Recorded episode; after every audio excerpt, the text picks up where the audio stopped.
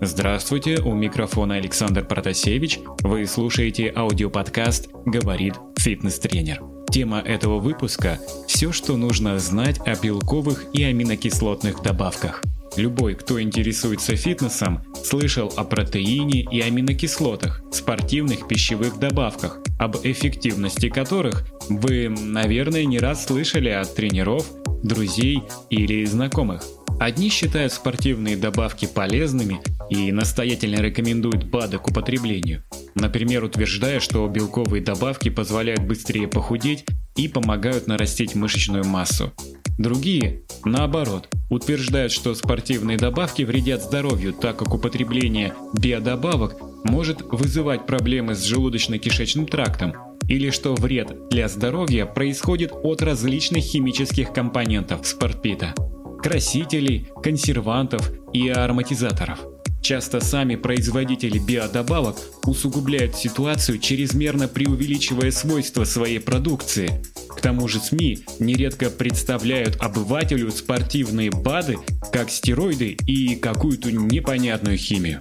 Вдобавок, российская отрасль спортивных добавок появилась недавно, развивается очень быстро и поэтому обладает всеми свойствами развивающихся отраслей. Недостаточный контроль качества продукции, отсутствие четких стандартов производства и рекламы. Поэтому я понимаю людей, которые с недоверием смотрят на многочисленные баночки и капсулы, заполнившие полки спортивных магазинов и ресепшн тренажерных залов. По этой причине я решил записать серию подкастов, где, как я надеюсь, я смогу рассказать в доступной форме о пищевых добавках, о том, стоит ли принимать БАДы и могут ли они причинить вред здоровью. И начать не хочется с самых распространенных БАДов – белковых и аминокислотных добавках. Что такое белковые и аминокислотные добавки? Протеиновые добавки чаще всего производятся в виде сублимированного порошкообразного продукта и обычно отличаются хорошим аминокислотным составом, низким содержанием жиров и углеводов. Сывороточный протеин. Белок для этой пищевой добавки добывают из различных источников. Сывороточный протеин получают из молочной сыворотки. Это такая жидкость, которая остается после сворачивания и процеживания молока. Белка в сыворотке содержится мало, и долгое время этот продукт попусту относили к отходам производства сыров и творога. Но с развитием технологий удалось наладить промышленное производство концентрата сывороточного протеина. Извлечение белка из сыворотки производится разными способами. Это, например, может быть фильтрация, ионная сепарация и гидролизация. Некоторые из этих способов подаются производителями как имеющие преимущество над другими. Так, утверждается, что протеин, полученный методом фильтрации, менее чистый по сравнению с протеином, полученным другими способами. Однако к настоящему времени нет доказательств, что технология получения белка как-то влияет на эффективность добавки. Сывороточный протеин обладает хорошим аминокислотным составом и быстро усваивается организмом. Поэтому этот протеин можно употреблять до и после тренировки или между приемами пищи. Благодаря этим особенностям сывороточный протеин быстро завоевал популярность среди спортсменов и любителей фитнеса. Казеиновый протеин тоже производят из молока, ведь казеин – основной молочный белок. В отличие от сывороточного протеина, казеиновый протеин усваивается гораздо дольше, а значит и насыщает лучше. Поэтому этот вид спортивных биодобавок чаще всего употребляют на низкокалорийных диетах. Многие спортсмены и любители фитнеса из-за того, что казеин способен долго поддерживать высокую концентрацию аминокислот в крови, считают необходимым пить перед сном коктейль из казеинового протеина. Таким образом, они думают, что казеин будет предотвращать распад мышечного белка. Но на текущий момент нет никаких достоверных данных, подтверждающих это предположение. Самым эффективным считается мицеллярный казеин, полученный из молока щадящим способом микрофильтрации без использования кислот и нагревания – Благодаря этому удается избежать денатурации белка и сохранить его натуральную структуру. В продаже представлены также гидролизаты казеина, короткие аминокислотные цепочки, полученные путем гидролиза белка. Казеин, полученный таким образом, стоит дороже мицеллярного, но имеет ряд преимуществ. Например, не вызывает аллергической реакции на молочный белок, поэтому гидролизаты казеина нашли применение даже в детском питании. Но, к сожалению, в плане набора мышечной массы явных преимуществ у таких форм казеина пока не обнаружено.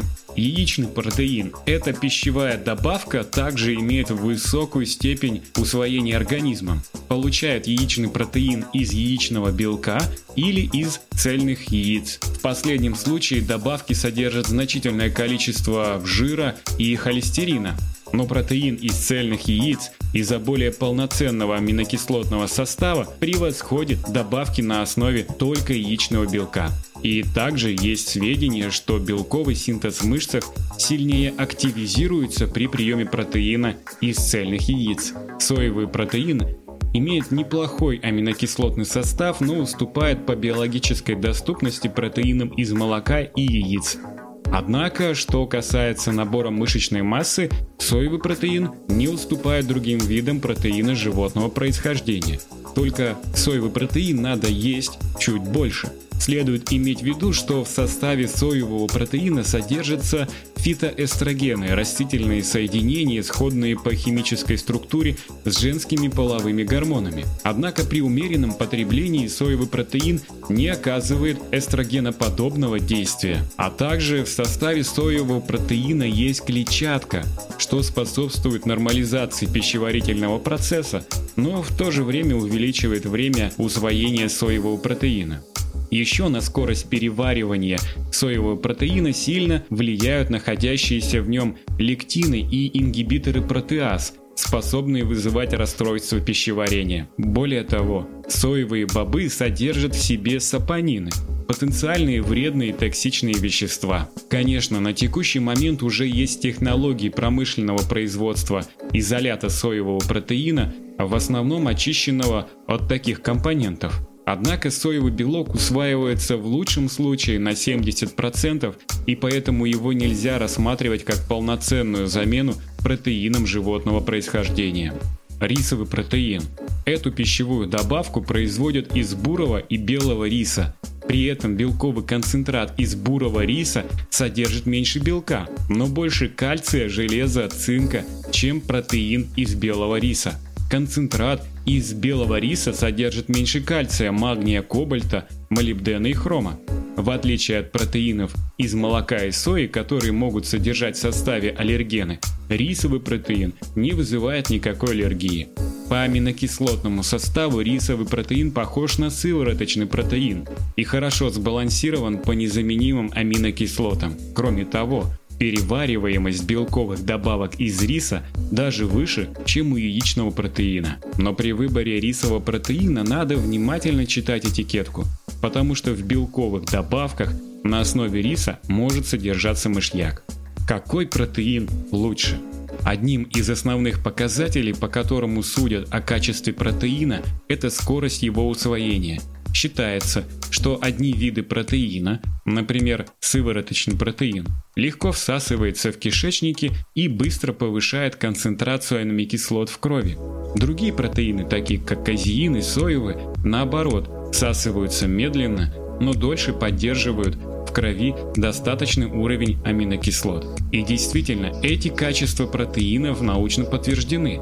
Однако практическая польза от них невелика. Дело в том, что аминокислоты поступают в клетки кишечника за счет активного транспорта с участием специфических белков-переносчиков клеточных мембран. При этом разные аминокислоты конкурируют между собой за транспортные белки. И в этой конкуренции белки из протеиновых коктейлей проигрывают белкам, полученным из обычной пищи.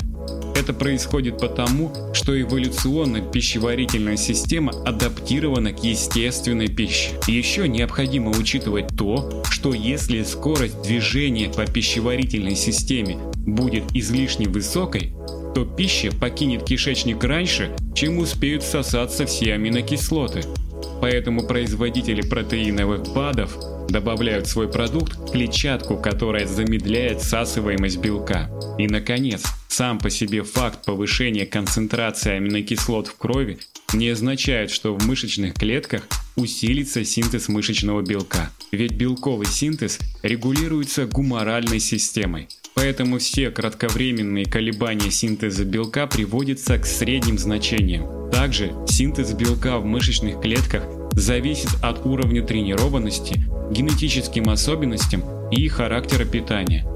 Иначе можно было бы добиваться роста мышечной массы просто принимая повышенные дозы протеина. По этой же причине любые манипуляции со временем приема протеиновых добавок и комбинации медленных и быстрых белков не дают существенного эффекта. L-тирозин. L-тирозин – заменимая аминокислота, предшественник гормонов надпочечников, а также нейромедиатор дофамина. Обычно используется в составе предтренировочных комплексов для усиления стимулирующего действия кофеина – но сама по себе эта аминокислота даже в больших дозах не способна существенно повлиять на улучшение спортивной деятельности. Глутамин – еще одна заменимая аминокислота, широко распространенная в природе. Обычно человеческий организм не испытывает дефицита в этой аминокислоте. Но в случае обширных травм и ожогов необходимо повышенное поступление глутамина с пищей. Считается, что в спорте, когда организм спортсмена испытывает сильные физические нагрузки, глутамин может снизить утомляемость, повысить силу и выносливость атлета. Однако достоверность научных данных, подтверждающих эффективность повышенных доз глутамина, до сих пор нет. Добавки с глутамином также рекомендуют в качестве средства ускоряющего похудения – поскольку ряд исследований показал, что эта аминокислота увеличивает выработку гормона роста, стимулирующего липолиз. Однако, при адекватном потреблении белка с пищей человек и так получает достаточную дозу глутамина. Еще глутамин принимают для снижения вероятности возникновения простудных заболеваний, потому что клетки иммунной системы способны использовать глутамин как источник энергии, но опять же, нет убедительных научных данных, подтверждающих эффективность глутамина в снижении простудных заболеваний. Таким образом, нет никаких оснований в том, чтобы принимать глутамин для увеличения спортивных показателей. БЦА также известны как аминокислоты с разветвленной цепью. Это лейцин, изолейцин и валин.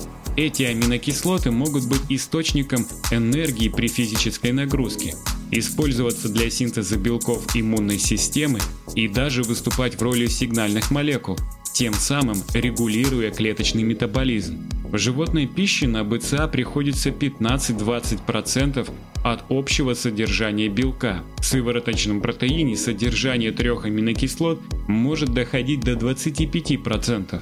По этой причине эффект от этой добавки зависит от того, как много мясной пищи потребляет спортсмен.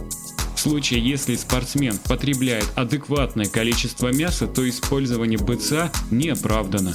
Но если спортсмен веган, то дополнительные источники БЦА могут быть полезны. Гейнеры – это не совсем белковые добавки, скорее углеводно-белковые смеси, отличающиеся высокой калорийностью. Гейнеры нужны для обеспечения организма прежде всего дополнительными калориями и в меньшей степени белком. Рекомендуется потреблять их до и после занятий, а также между приемами пищи. Как утверждают производители добавок, гейнеры должны помочь лучше восстанавливаться между тренировками и быстрее набирать силу и мышечную массу. Применение гейнеров имеет смысл лишь тогда, когда по каким-то причинам не удается покрыть потребность в энергии за счет обычной еды. Например, когда энергозатраты спортсмена на физическую активность могут превышать 4000 килокалорий. Таким образом, общий расход энергии будет более 6000 килокалорий в сутки. Это примерно в два с половиной раза больше обычной нормы, которая нужна человеку. А вы принимаете спортивные добавки? Как часто и когда? Чувствуете ли вы, что они помогают вам? Напишите об этом в комментариях к этому аудиоподкасту. До скорой встречи, всем пока!